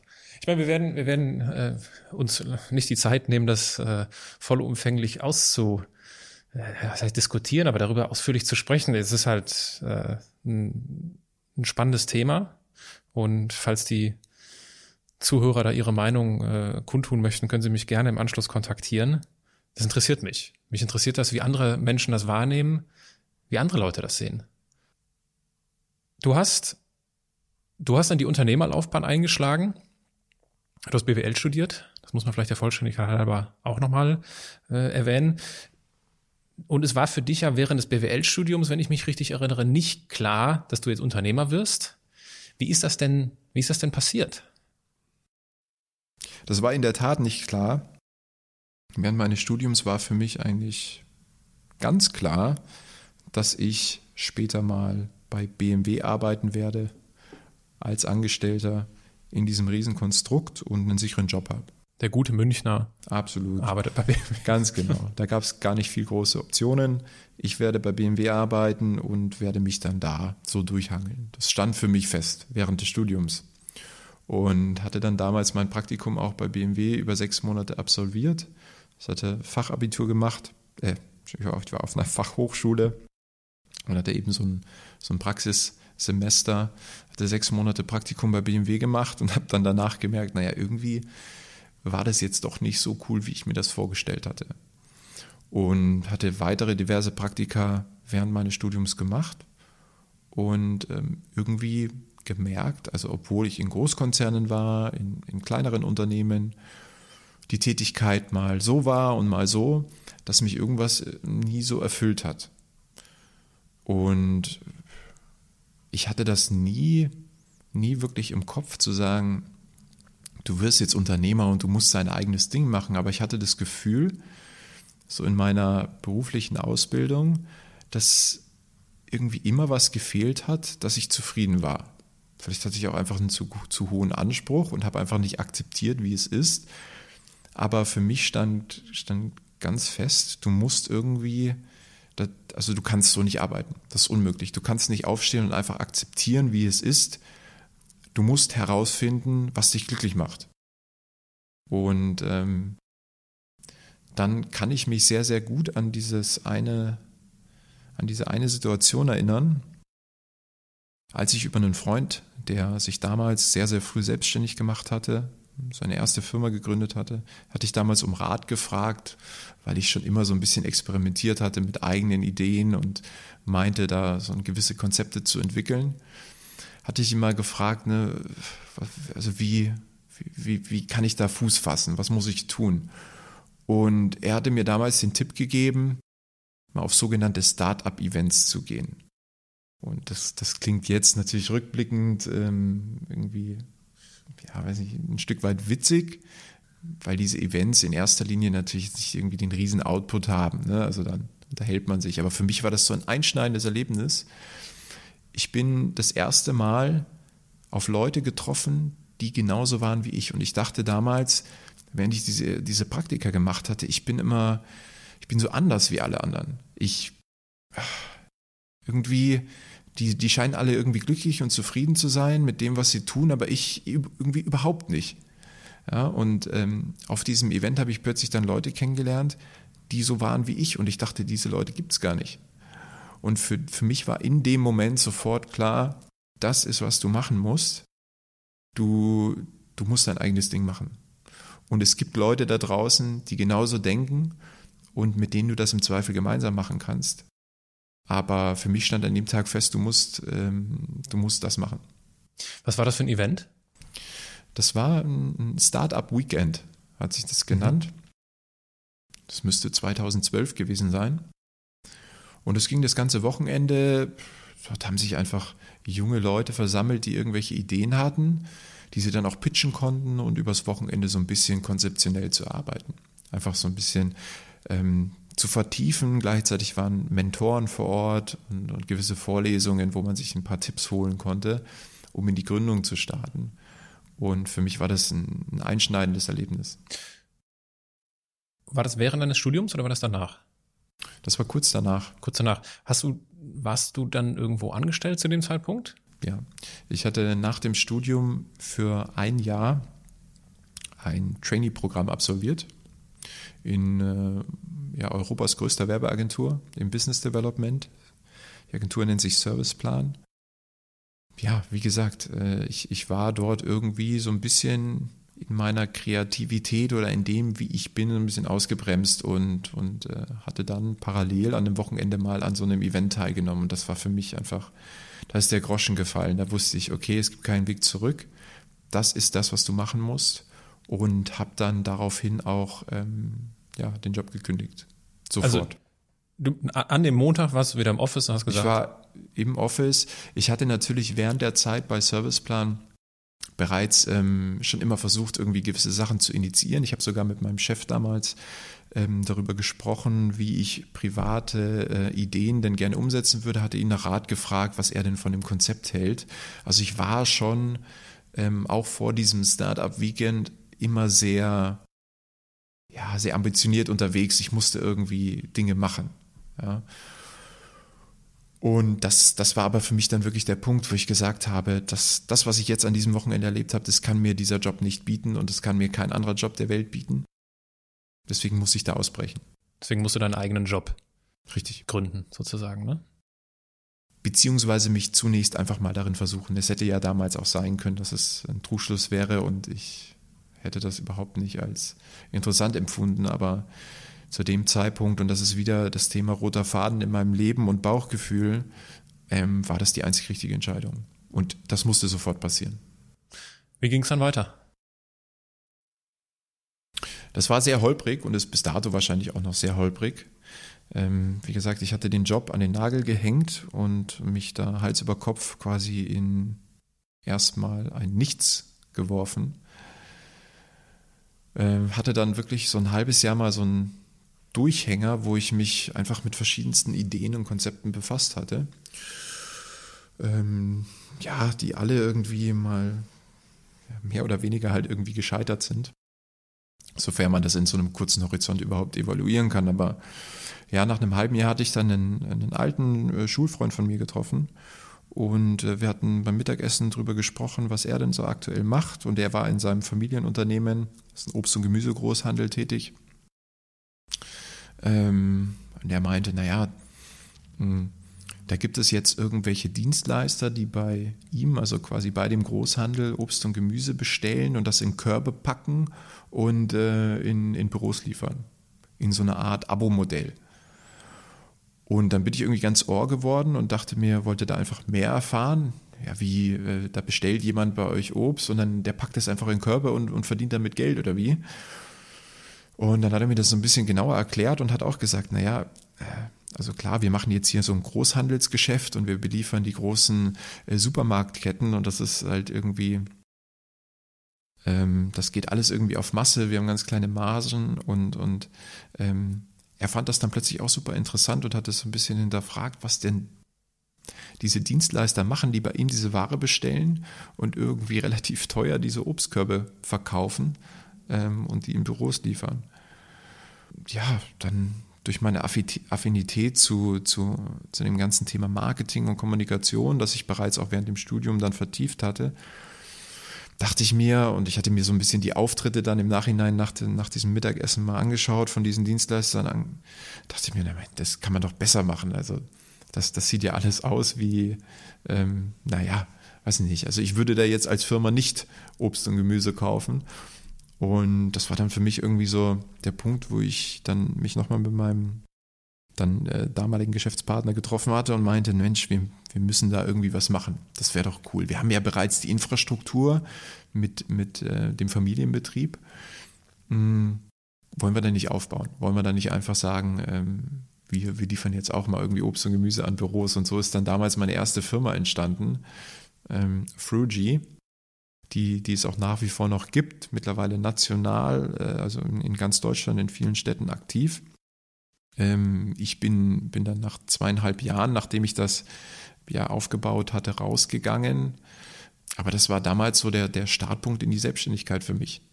Und wie hat sich das angefühlt? Hat sich das genau richtig angefühlt, obwohl es holprig war? Also war das das, was dir gefehlt hat? Es hat sich absolut richtig angefühlt. Also in jeder Art und Weise. Ich bin aufgeblüht. Ich habe freiwillig, ähm, ja, auf, auf für Schlaf verzichtet. Ich wollte nicht mehr schlafen. Ich bin, ich wollte nur noch arbeiten. Das war mein Baby. Und, und ich wollte alles dafür tun, dass es, äh, dass es erfolgreich wird. Und ich kann mich noch an den Moment erinnern. Und den hatte ich so eigentlich nie wieder. Und ich glaube, ähm, den hat man auch nur einmal im Leben. Wenn man plötzlich für das, was man sich ausgedacht hat, jemanden findet, der einem dafür Geld bezahlt. Und in dem Fall war das ja so banal, dass ich quasi Obst in einen Korb gepackt habe, den zu einem Kunden gebracht habe und der hat dafür Geld bezahlt. Das war für mich ein Moment, wo ich dachte, wow, ähm, das, das, das konnte ich gar nicht fassen. Und äh, das war für mich die absolut richtige Entscheidung. Das war eine sehr, sehr harte Zeit, vor allem körperlich harte Zeit. Auf dem Großmarkt ticken die Uhren so ein bisschen anders. Das heißt, jeden Tag 4.30 Uhr aufstehen. Ähm, und dadurch, dass man halt dann irgendwie so alles tut in der Firma, also vom, in dem Fall Körbe packen, bis ausliefern, bis Marketing betreiben, bis irgendwie, weiß ich nicht, äh, dieses ganze Thema ähm, Mitarbeiter, wir hatten sehr, sehr viele Lieferfahrer, das irgendwie alles verwalten. Hatte man lange Arbeitstage und dann ging das bis abends um 11 Uhr. Aber das hat mich so erfüllt. Ähm, ich, war, ich war jeden Tag top motiviert. Das war wirklich so mein Ding. Und wie kam es dann, dass du nach zweieinhalb Jahren doch das Unternehmen verlassen hast? Ich hatte einen privaten Vorfall. Ähm, mein Vater ist von, von heute auf morgen in, ins Koma gefallen damals. Ähm, und das, ich war damals im, im Urlaub, ja, bin mit meiner, meiner Freundin, ähm, hatten wir Miami geplant, direkt nach meinem Geburtstag. Und mein Vater, der ja Anfang 50 ist und zum damaligen Zeitpunkt, glaube ich, 52 war, ist plötzlich von heute auf morgen umgefallen und er war topfit, also wirklich, ähm, weiß ich nicht, ist umgefallen, ins Koma gefallen. Das war für mich so eine harte Zeit weil ich, also er war dann zum Teil auch schon ähm, mal auf der anderen Seite, ja, ist quasi schon äh, ja, für, für tot bezeichnet worden, wurde dann irgendwie wieder, ähm, wiederbelebt. Und da wurde ich so rausgerissen, ja, und das war eben während Fruji, ich glaube, äh, ich war anderthalb Jahre zu dem Zeitpunkt mit dabei, oder zwei Jahre waren es. äh, wo ich, wo ich alles so ein bisschen hinterfragt hatte. Ja, weil ich so ein bisschen auf, auf das Leben von meinem Vater geschaut hatte, der auch Unternehmer ist, der auch selbstständig war, direkt nach seiner Lehre. Ähm, und mir dachte, Mensch, ja, was soll denn jetzt noch kommen? Du musst irgendwie anfangen, ja, noch mehr im Hier und Jetzt zu leben. Und auch, obwohl mich Fruji so erfüllt hatte, ich war, ich, ich, ich dachte, ich ähm, bin irgendwie für, für, für mehr bestimmt. Ich muss mich weiter austoben. Ich will mich nicht so binden. Ich war natürlich lokal gebunden. Wir waren damals nur in München aktiv mit der Firma. Und ich habe nicht wirklich dieses, dieses, diese Upside gesehen. Ich habe auch nicht wirklich für mich persönlich gesehen, wie ich mich in den nächsten Jahren weiterentwickeln soll. Einfach weil da auch so viel körperliche Arbeit drin steckt. Ich war so müde. Ähm, dass ich, dass ich nicht gesehen habe, was man noch tun kann. Und hatte mich dann ja parallel mit meinen aktuellen Mitgründern einfach schon in diesem ganzen digitalen Bereich und auf Hackathons bewegt und fand das eine extrem spannende Materie. Und ähm, der Grund und der ausschlaggebende Grund, warum ich Fruji dann den Rücken gekehrt hatte, war, dass ich, ähm, dass wir damals ähm, eben mit meinen jetzigen Gründern und der Idee, die wir damals parallel verfolgt hatten. Und damals hatten wir alle irgendwie noch, ich hatte meine Firma, die Jungs hatten irgendwie ihr Studium, ähm, plötzlich äh, Investment, also eine externe Finanzierung aus USA bekommen hatten. Das war ähm, für uns alle irgendwie so die Bestätigung dafür, dass wir, dass wir aktuell irgendwas richtig machen. Und für mich gleichzeitig auch das Zeichen, okay, ähm, da hast du jetzt eine Chance, dich, dich weiterzuentwickeln, die du mit Fuji nicht haben wirst.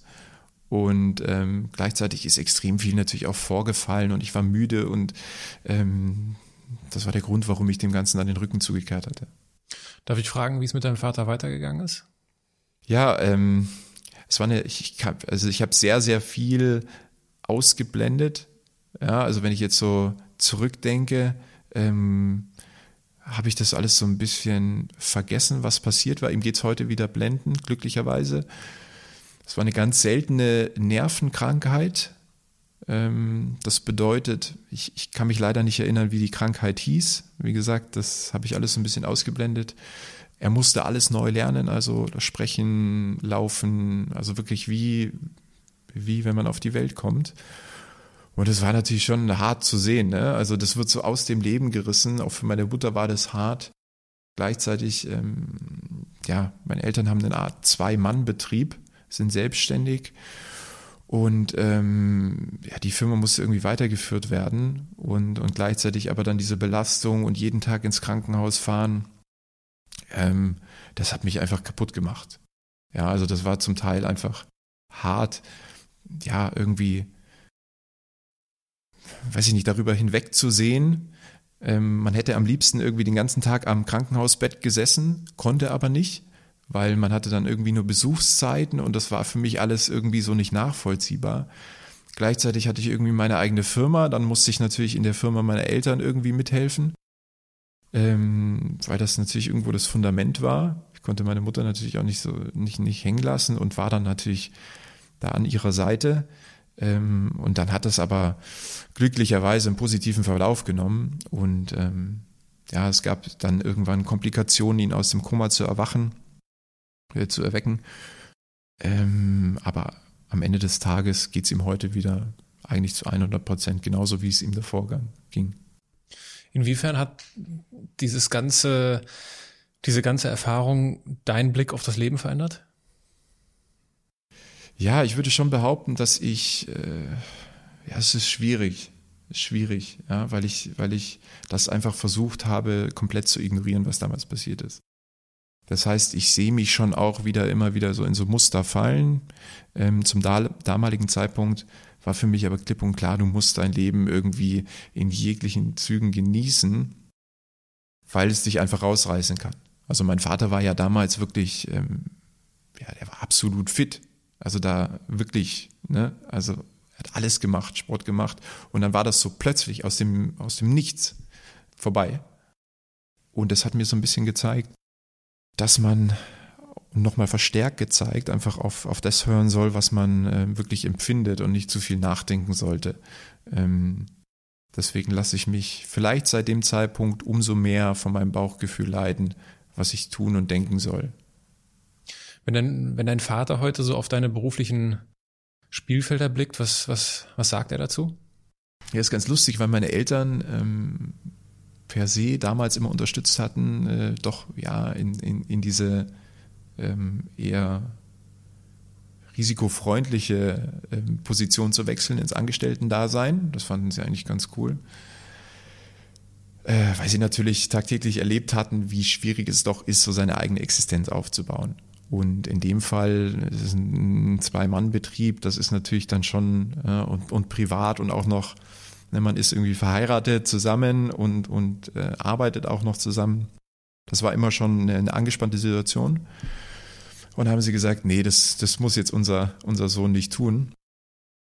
Haben das aber äh, komplett unterstützt und da kann ich wirklich zurückblicken und auch stolz sagen, dass ich wirklich Eltern hatte, die mich bei jeder Entscheidung zu 100 Prozent unterstützt hatten. Und mein Vater auch zu, zu Frugy-Zeiten damals äh, ja auch sehr, sehr viel Zeit investiert hatte und gesagt hatte, naja, du hast dich jetzt dafür entschieden, dann stehe ich da komplett dahinter. Ich kann mich erinnern, mein Vater hat zum Teil auch eigene Touren gefahren ähm, und, und die Ypskörbe ausgeliefert, weil mir schlichtweg die Fahrer gefehlt hatten. Und ähm, das fand ich dann natürlich total cool. Ja, mhm. also da zu sagen, ich habe jemanden, der mich so unterstützt und nach wie vor, also sie sind stolz drauf ähm, mit diesem ganzen Thema, was ich aktuell eben mache. Mit Hackerbay, da können sie nicht so viel anfangen. Ja, das ist vielleicht ein Stück weit auch zu komplex oder die haben einfach nicht so viele Berührungspunkte mit diesem Thema. Aber sie finden es absolut cool und sagen ähm, zu jeder Zeit 100% Support zu. Mhm. Was würdest du jemandem raten, der aktuell als Angestellter sein Geld verdient? Du hast es eben das, das Risikofreie genannt. Ich bin ja immer der Meinung, dass das gar nicht so risikofrei ist, weil wenn du als Angestellter plötzlich gekündigt wirst, merkst du auch, ups, hier steckt dann doch irgendwie ein Risiko drin. Aber angenommen, es hört jemand zu, der als Angestellter arbeitet und sich sagt und auch so dieses Gefühl schon mal gespürt hat zu sagen, ich bin irgendwie anders als die hier, ich will irgendwie was anders machen ich will mich mit anderen Dingen beschäftigen, ich will meine eigenen Themen vorantreiben. Was würdest du so jemandem raten? Ich glaube, grundsätzlich kommt es so ein bisschen auf die, die Lebensphase an, in der man sich befindet. Ich habe das Glück, äh, in die Selbstständigkeit getreten zu sein, als ich keinerlei private Verantwortung hatte und die ich auch immer noch nicht habe. Ähm, das heißt, ich hatte weder irgendwie Frau, Kinder, Haus abzubezahlen, wie auch immer. Das heißt, ich kann volles Risiko gehen wenn ich, und da würde ich wahrscheinlich auch jedem dazu raten, wenn er, wenn er das Gefühl empfindet, in einer Phase, so wie ich damals das eben auch war, sich da einfach mal auszuprobieren. Das ist natürlich ein ganz anderes Thema, wenn ich jetzt bereits Kinder habe, wenn ich irgendwie einen Kredit habe, äh, ich muss irgendwie mein Haus abbezahlen und so weiter und so fort, für jemanden sorgen, eine private Verantwortung habe, dann ist es wahrscheinlich nicht ganz so einfach. Und da sollte man sich dann doch sehr genau überlegen, wann man in dieses wann man dieses Risiko eingeht. Es gibt, und ich glaube, es gibt, äh, wenn man das wirklich in sich trägt und wenn man davon überzeugt ist und zu 100 Prozent dahinter steht, kann man das auch, kann man das zu jeder Zeit machen. Also man kann das auch, wenn man 50, 60, 70 ist, du kannst immer irgendwie deinen Traum verfolgen. Hm. Aber es sollte natürlich, wenn du private Verantwortung trägst, schon sehr genau überlegt sein. Ja, weil das, da ist egoistisches Denken natürlich vielleicht nicht, ähm, sollte man da nicht zu stark an den Tag legen, ähm, weil man einfach die Verantwortung für andere Leute auch ähm, trägt. Und ähm, ja, sollte das alles so ein bisschen parallel auffahren, würde ich behaupten. Also jetzt Hals über, Hals über Kopf seinen Job zu kündigen und zu sagen, ich mache jetzt mein eigenes Ding, ist vielleicht nicht die richtige Variante in dem Fall, sondern man kann sich eben parallel beschäftigen ähm, mit, dem, mit dem ganzen Thema und dann zu einem Zeitpunkt, wo sich wirklich herausstellt, dass das jetzt, ähm, dass sich das trägt oder wie auch immer, dann, äh, dann kann man da auch wirklich Fulltime reinwechseln. Man muss aber einfach dazu sagen, dass, glaube ich, grundsätzlich ähm, ist die Selbstständigkeit eine Typfrage und da kann sich jeder drin ausprobieren und dem einen gefällt es, den anderen nicht. Ähm, ich glaube, jeder hat schon mal damit geliebäugelt, zu sagen, ich habe irgendwie da so ein eigenes Ding oder ein Hobby oder und würde es gerne mal probieren. Und der eine geht da total auf und der andere halt weniger. Also, aber ich würde jedem dazu raten, doch so, so ein bisschen seine, seine Leidenschaft zu verfolgen, ja. Mhm. Also dieses äh, Parallelfahren, das deckt sich mit vielen anderen Aussagen in diesem Podcast.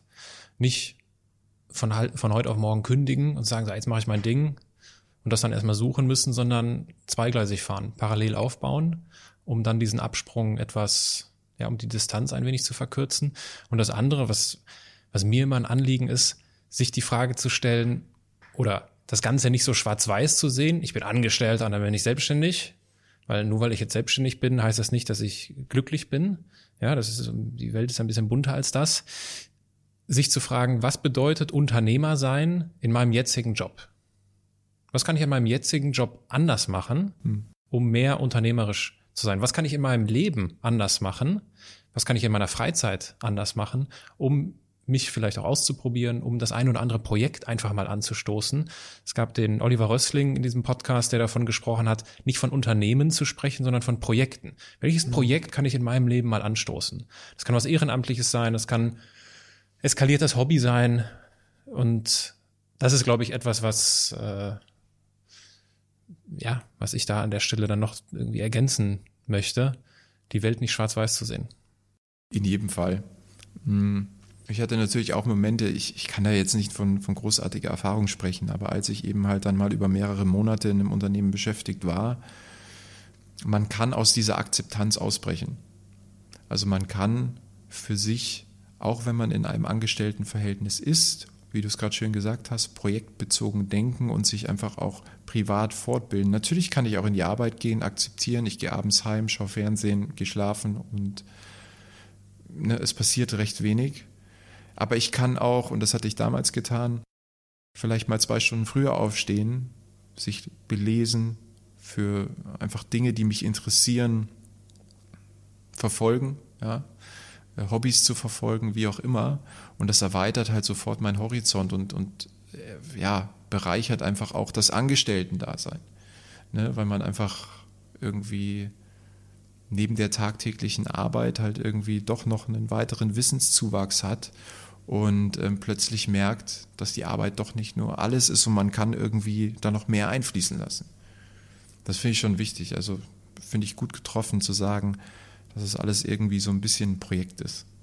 Das hast du damals gemacht, ne? Du bist ganz bewusst früh aufgestanden und hast mhm. viel gelesen oder was, ne? Richtig. Ähm, weil ich während der Arbeitszeit natürlich nicht die Möglichkeit hatte und ähm, damals einfach das Gefühl hatte, und schon mit Ideen gesponnen hatte und Konzepten, ja, da einfach so ein bisschen tiefer reinzugehen. Und dann hatte ich mir halt Bücher gekauft und ähm, ja, dann da einfach reingelesen und habe dann irgendwie erste Konzepte entwickelt. Ich kann mich noch erinnern, ähm, ich wollte damals Fitnessgeräte entwickeln, die ähm, quasi ähm, mit demjenigen, der daran trainiert, kommuniziert. Also das bedeutet, wenn ich ins Fitnessstudio gehe, habe ich meistens vergessen, äh, als ich, also das Gewicht, das ich beim letzten Mal rein äh, hatte und ähm, dass sich das alles automatisch einstellt und das irgendwie trackt mit so einer Karte. Und ich kann mich erinnern, dann habe ich da vor der Arbeit zum Teil noch ähm, Telefonate mit irgendwelchen Lieferanten geführt, um mir erste Preislisten schicken zu lassen und so weiter und so fort und erste Kontakte gesucht. Dann hatte ich mal versucht, wir hatten so eine ganz gut laufende Eisdiele in, in München hatte ich mit dem Chef damals telefoniert und meinte, naja, wir, wir könnten das doch auch liefern, ja, deutschlandweit, dein Eis, das so gut ankommt und ich, ich könnte das mit dir machen.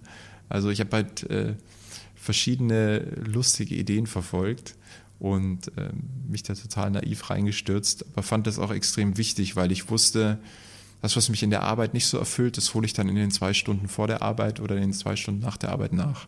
Das finde ich schön. Also wenn jemand wenn jemand sich beim Ausprobieren ertappt und denkt, oh, das ist doch eine Spinnerei, das ist doch naiv, dann weiß er jetzt, das ist völlig in Ordnung. So fängt es an. Wir kommen so langsam zum Ende. Und damit kommen wir zu unseren ganz besonderen Rubriken in diesem Podcast. Zunächst einmal zu den Halbsätzen und dann zu den Assoziationen. Die muss ich nicht erklären. Du kennst das Spiel. Du kannst kurz oder lang antworten, wie du möchtest. Ganz in meinem Element bin ich, wenn? Wenn ich äh, alleine bin. Wenn ich ähm, niemanden um mich herum habe. Ich bin gern für mich alleine und, und reflektiere. Meistens an den Wochenenden, mal an einem Samstag, wo ich den Tag nutze, um einfach über gewisse Dinge nachzudenken oder vielleicht auch über gar nichts nachzudenken. Anders machen heißt für mich, gegen den Strom zu schwimmen, sich immer wieder zu hinterfragen und auf sein Bauchgefühl zu hören. Ähm, wobei das so ein Stück weit im Widerspruch steht, hinterfragen und Bauchgefühl hören. Ich glaube, ähm, es ist wichtig, ja, Leidenschaft zu entwickeln für das, was man tut. Das ist leichter gesagt als getan, aber am Ende ist das, glaube ich, das Erfolgsrezept, ob man angestellt ist oder nicht. Anders machen ist, ist geprägt von, von Leidenschaft und ähm, die muss man versuchen zu entwickeln. Wenn ich mehr Zeit hätte, dann? Ah, interessant. Ähm, man müsste mal. ja, das gibt's nicht mehr. ja.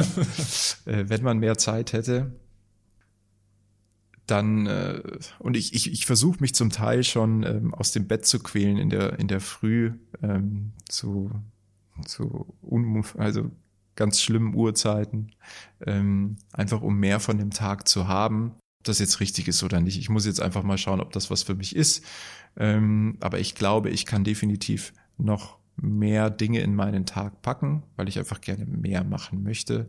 Und ähm, bei mir ist das vor allem ähm, Weiterbilden. Also ich glaube nicht, dass meine Arbeit und das Tagesgeschäft frisst einen zum Teil auf, mich da komplett erfüllt. Ähm, ich möchte mich einfach außerberuflich weiterbilden und dazu nutze ich die, die frühen Morgenstunden. Am Abend bin ich meistens müde. Also wenn ich mehr Zeit hätte, dann äh, würde ich mich definitiv versuchen weiterzubilden, denn ich bin davon überzeugt, ich lebe nach dem Motto Wissen, Netzwerk, Geld. Wissen ist äh, das allererste, das, ähm, das äh, existieren muss. Ähm, das nächste, das, das automatisch durch Wissen kommt, ist, ist das Netzwerk. Und wenn ich Wissen und Netzwerk habe, dann ist Geld die Konsequenz, ob jetzt Geld am Ende des Tages das ist, äh, was man auch wirklich haben will. Äh, für mich bedeutet das auch ein Stück weit Freiheit. Das ist das andere, aber wenn ich mehr Zeit hätte, würde ich mir definitiv weiterhin mehr Wissen aneignen. Dankbar bin ich besonders für die Unterstützung, die ich von meinen Eltern zu jeder Zeit in meinem Leben bekommen habe und auch nach wie vor bekommen. Kommen wir zu den Assoziationen. Casting da fallen mir natürlich jetzt ganz viele Assoziationen ein, aber ähm, Selbstzweifel. Insolvenz. Äh, ständig präsenter Gedanke. Wie gehst du damit um? Existenzangst äh, ist als Unternehmer immer da. Man versucht einfach so ein bisschen die, die Stabilität zu finden, indem man irgendwie ähm, ja, sich in Prozesse flüchtet und versucht einfach gewisse Fehler nicht nochmal zu machen. Äh, aber ja, Insolvenz ist so, ist einfach so ein Thema, das einfach mitschwingt und man einfach hofft, diesem ganzen Thema aus dem Weg zu gehen. Ich äh, gehe damit um, indem ich äh, mit meinen Mitgründern immer versuche, dass uns das immer bewusst ist und dass wir einfach aus bestem Wissen und Gewissen handeln um, um dem Ganzen aus dem Weg zu gehen. Ja. Lieblingsbuch. Ich würde behaupten von Tim Ferriss ähm, Tools of Titans oder Tools of Titans. Das fand ich sehr interessant. Das ist ein Riesenschinken. Ähm, aber, und ich hatte ja eingangs gesagt, mich hat schon immer interessiert, was erfolgreiche Personen ausmacht und ich gerne das imitiere und ich ähm, in dem Buch eigentlich ja so genau das auch wiedergefunden habe. Er beschreibt am Ende, was erfolgreiche Personen äh, für Routinen haben. Ja, der eine meditiert, der andere läuft einen Marathon, der andere macht das. Ähm, da stehen ganz, ganz viele hilfreiche Tipps drin oder ja, wenn man das als Tipps wahrnehmen möchte, aber Dinge, die ich ausprobiert habe, wo ich super spannend finde und die ich so ein bisschen in meinen Alltag integriert habe und wo ich sage, davon kann ich sicherlich auch profitieren. Inspiration. Ich selbst, mein Gedankengut. Ja, ich reflektiere gern, ich hatte es eben gesagt. Ähm, ich liebe es, Zeit für mich zu haben und ähm, mich mit mir selbst zu beschäftigen und alles andere auszublenden. Manchmal bin ich auch wirklich so ein, so, ja, so ein Muffel, ähm, wo ich sage, ich, ich möchte eigentlich keinen Kontakt mit anderen Leuten haben. Ich bin dann doch ein Stück weit Inspiration für mich selbst, ähm, wenn ich Zeit für mich habe. Tobias, in diesem Podcast geht es um die Erfolgsmuster von Andersmachern. Gibt es etwas, was du unseren Zuhörern abschließend noch mit auf den Weg geben möchtest? Man sollte, was man sollte, naja, also was ich sehr zu schätzen weiß und ähm, früher nicht so gemacht habe, irgendwann doch deutlich mehr, ist, ähm, man kann gewisse Dinge anders machen. Man sollte sich vielleicht dennoch einfach zu jedem Zeitpunkt ähm, Rat holen. Also diesen Rat muss man nicht befolgen, aber ich finde es immer sehr, sehr wichtig, ähm, ja, Leute oder sich mit, mit, mit Personen zu beschäftigen, die gewisse Dinge einfach schon gemacht haben, um ja, gewisse Fehler auch nicht zu machen. Also ich habe versucht, immer Shortcuts zu nehmen.